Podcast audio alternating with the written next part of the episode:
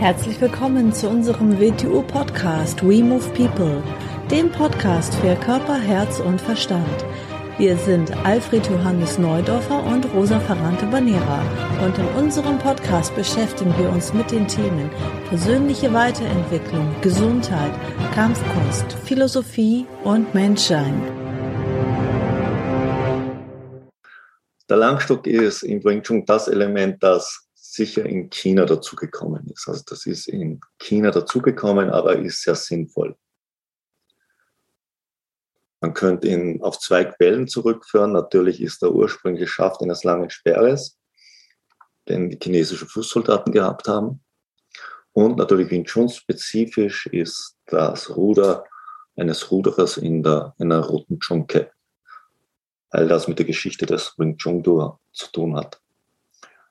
Der Langstock ist aber, ein Langstock ist aber nicht nur eine rein chinesische Waffe, ist auch bei uns bekannt. Aus der Ritterzeit und dann aus der Landsknechtzeit. Es gibt sogar alten Stiche, wo man die Landsknechte in sehr dem Wing Chun ähnlichen Positionen sieht. Natürlich ist es in Europa nicht so standardisiert und ausgefeilt worden wie das Wing Chun, weil die Vorlage dort in der Weise gefehlt hat. Aber natürlich, wenn man mit so einer langen Waffe sinnvolle Bewegungen machen soll und eine gewisse Erfahrung hat und praxisorientiert arbeitet, muss man zu ähnlichen Ergebnissen kommen. aus dem Grund sieht man sehr schön auf Stichen von Dürer und so, wie die Glanzknechte den Langstock geführt haben. Und das sieht man ganz, ganz Wing typische Positionen und Stellungen. Er war auch eine Übungswaffe bei Rittern. Von dort ist er ja auch aufs Pferd raufgekommen, dann hat man getoastet mit diesem Ding, dazu ist er ein bisschen umgebaut worden. Das ist die höchste Waffe eigentlich, wenn man sie am Pferd verwendet hat. Der normale Ritter hat ja bei einem Turnier nicht mit dem Schwert gekämpft. Das Schwert war das Turnierkampf für den niederen Ritter, weil für einen, für einen höheren Ritter war das Schwert keine Waffe, wo man auf eine Rüstung draufhaut oder gegen ein anderes Schwert haut, sondern wo man einen anderen Ritter killt. Und die Turnierwaffe war zum Toasten der lange Speer am Pferd. Und die Kampfwaffe gegen den Nichtritter war die Streitaxt.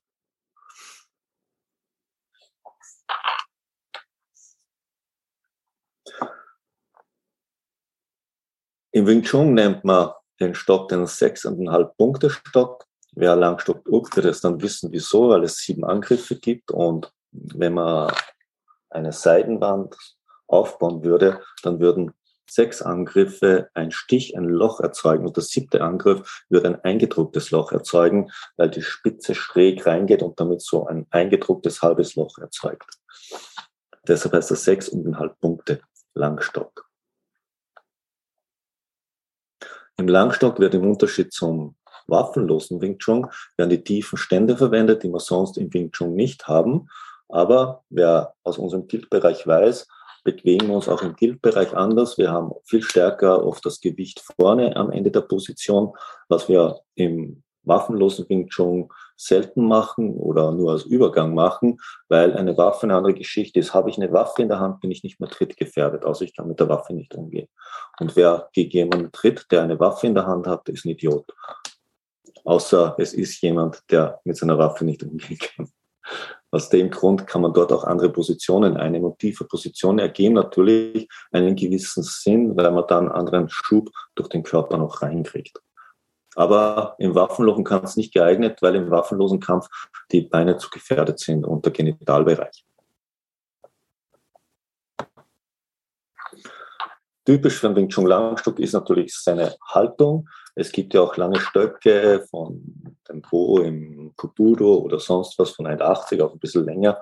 Und typisch für diese Stile ist, was wir auch im Staff aber nicht genauso machen, dass man den Stock in der Mitte nimmt, überall. Wir wandern am Stock. Typisch für die Stile ist auch das Wandern nicht. So wir nehmen es so im Mittelbereich und arbeiten damit. Typisch für den Chung Wandstock ist ja, dass man ihn am hinteren Ende hält und eine, und eine Hand wirklich ganz, ganz hinten ist. Und dort kommt sie auch nie weg.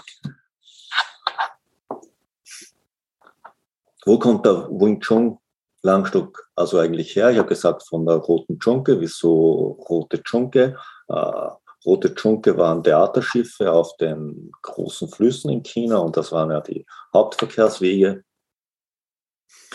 Und von dort ist es eben ins Wing Chun reingekommen. Ich habe sich auch ein bisschen aufgeschrieben, diese Geschichte des Langstockes.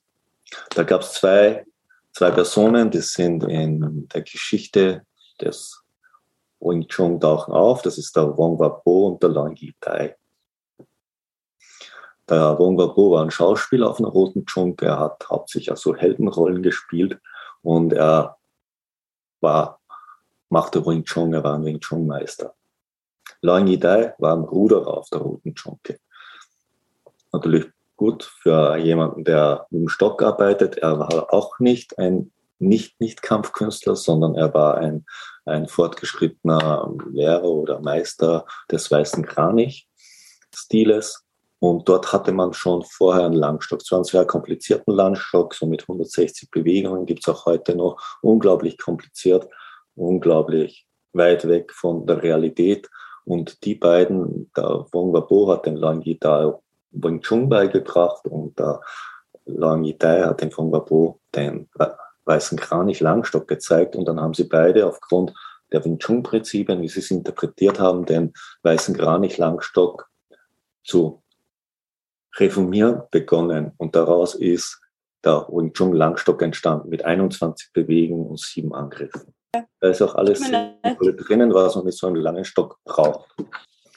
So was über den Langstock. Natürlich hat er seine Kampfrealität verloren, weil wir nirgends mit sowas herumrennen. Aber so wie die waffenlosen Formen werden im Wing Chun Langstock wird man wird einem ganz viel über die Geometrie des Körpers klar. Denn die ganze Winkel- und, und, und Linientheorie ist auch im Langstock vorhanden. Und im Langstock mit einer Waffe, die 2,80 Meter circa lang ist, wird ein kleiner Winkelfehler hinten vorne ein ganz, ganz großes Fenster. Und man beginnt dadurch, die Körpergeometrie viel besser und feiner zu verstehen und seine Arme viel, viel präziser zu führen. Das ist eines der Elemente vom Langstock. Gleichzeitig ist der Langstock keine, kein Krafttrainingswaffe, obwohl er von vielen, vielen Stilen fast so verwendet wird, sondern er heißt ja auch, ein Motto zum Langstock ist ursprünglich der schwerelose Stock.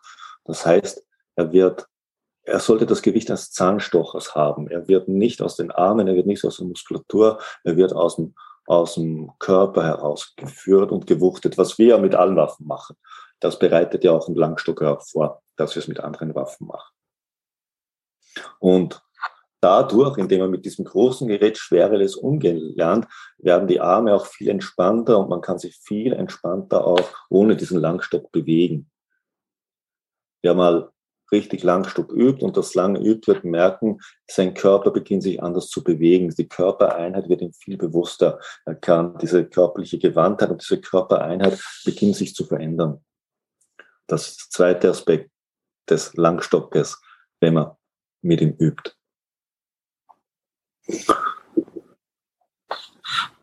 Der dritte Aspekt ist natürlich, durch, durch, die, durch diese sechseinhalb Angriffe wird man unglaublich präzise.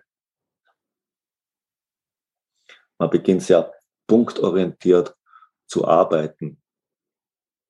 Die Grobheit der Schläge und dieses irgendwo hinschlagen geht damit verloren. Es gibt ja auch so Übungen, eine der ersten Übungen mit Langschlägen, du hängst so eine kleine Glocke auf und dann stellst dich so hin, wenn du diese Sperrübung machst, dass du gerade diese Glocke erreichen könntest. Und dann kommt man erstmal drauf, welchen optischen Täuschungen man bereits auf drei Metern, drei, vier Metern unterliegt als Mensch. Dass das gar nicht mehr so klar ist, dass man wenn man dieses Ding treffen müsste, ist man zuerst mal schockiert, wo man überall hinsticht, wo die Glocke nicht ist. Aber man denkt, man sticht dorthin. Man ist also einer massiven optischen Täuschung bereits unterlegen und die beginnt man dann mal zu korrigieren. Man beginnt seine eigene Wahrnehmung dorthin zu korrigieren, wo sich das Ding wirklich befindet und lernt dann die Stockspitze dort auch hinzubewegen.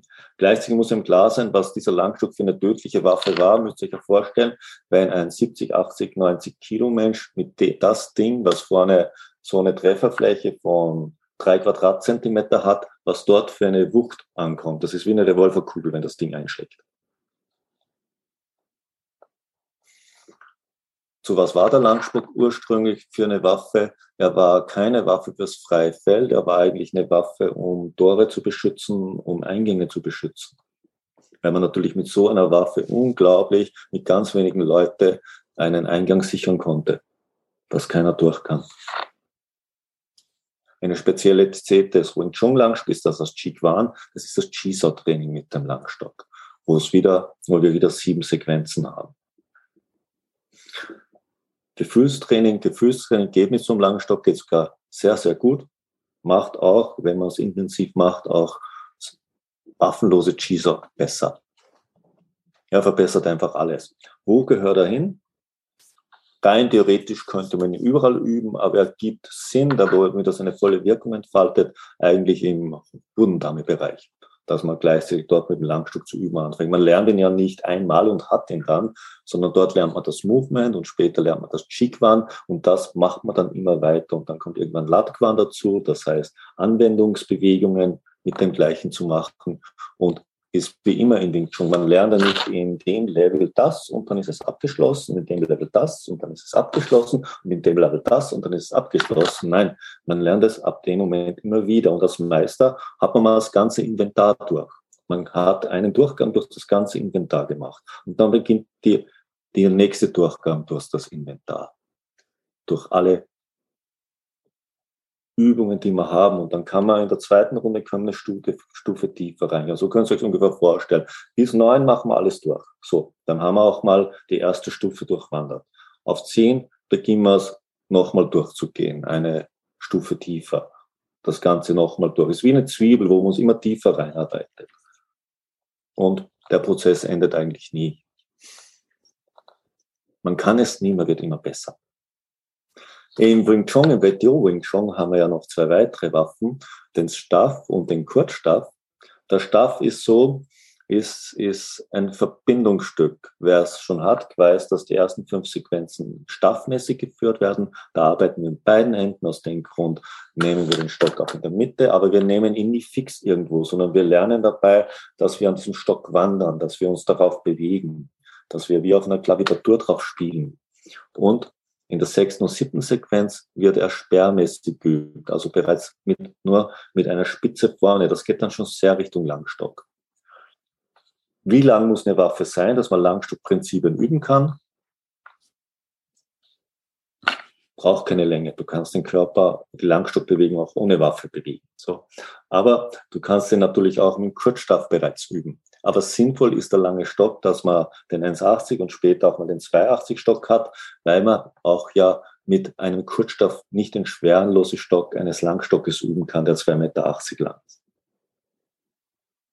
Und auch dieses, dieses geometrische Training ähm, am stärksten ausgeprägt ist beim 2,80 Meter Stock. Beim 1,80 Meter Stock auch schon vorhanden ist, aber wenn er 2,80 Meter ist, natürlich nochmal ganz eine andere Geschichte. Dann haben wir noch den Kurzstaff, wo wir am Beginn Übungen machen und eigentlich sind diese Übungen schon aus dem Langstock runtergebrochen. Da ist schon sehr viel Langstock drinnen. Aus dem Grund bewegen wir unseren Kurzstaff auf eine ganz, ganz andere Art, wie andere Leute einen Jo im Kabuto oder so bewegen oder Stöcke in unserer Kurzstafflänge bewegen. Weil das schon, der Schüler wird bei uns bereits sehr früh mit den Prinzipien des Langstocks vertraut, auf spielerische Weise, ohne dass es ihm bewusst ist und arbeitet damit schon jahrelang, bevor er den Langstock dann in die Hand kriegt. So können wir dort schon auf etwas aufbauen, was im Körper schon vorhanden ist.